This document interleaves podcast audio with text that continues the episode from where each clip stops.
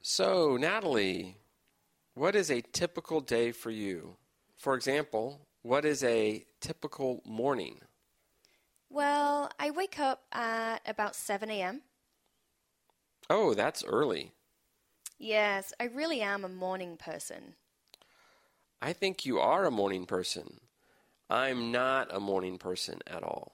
Uh, well, I don't actually get out of bed until about 7:30. Okay, so what do you do? Well, I play on my phone, I check my emails, I check Facebook, and I read the news. Uh, and do you eat breakfast at home? I usually prepare breakfast at home, yeah. What do you eat? Oh, just the simple stuff eggs, bacon, sausages. Sometimes I'll have toast. Do you drink coffee or tea? No, I don't like coffee or tea. Oh, what do you drink? Actually, I like hot chocolate in the morning. Yeah, I like hot chocolate too. So, what about your day? well, I'm a teacher. I teach at a school. Lessons start at about 9 a.m., and we have lunch at noon. How many classes do you have in the morning? Each class lasts an hour, so I have three classes. Do you eat lunch at school? Yes, we have a huge canteen. Ah, is the food good? The food is great, and it's so much fun eating with the students, too. Is the food cheap or expensive? Um, it's pretty cheap. I'd say maybe $3 for lunch. Oh, that's really good.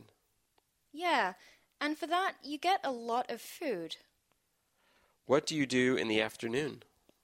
In the afternoon, I have more lessons, usually taking me till about 4 p.m.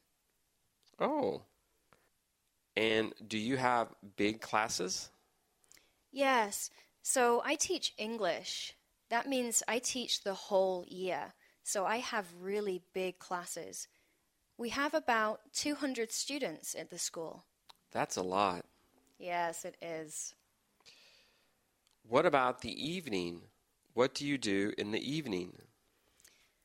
When I get home, I'm usually really tired. So I get changed into my pajamas and I watch TV for about two hours.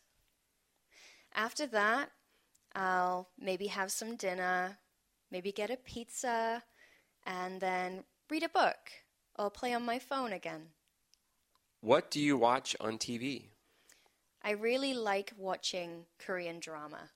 Haha, Korean dramas are cool. I know, the characters are so much fun. Do you listen to K pop? Uh, a little bit, but I think it's a little bit boring. I prefer American pop.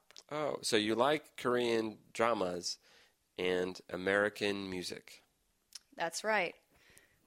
I also like game shows. Ah, what game shows? Well, actually, my favorite one is Busted, and that's also Korean. okay, I need to see that. So, when do you go to bed? Most nights, I go to bed at around 10 p.m., but at the weekend, sometimes it's later, maybe around midnight.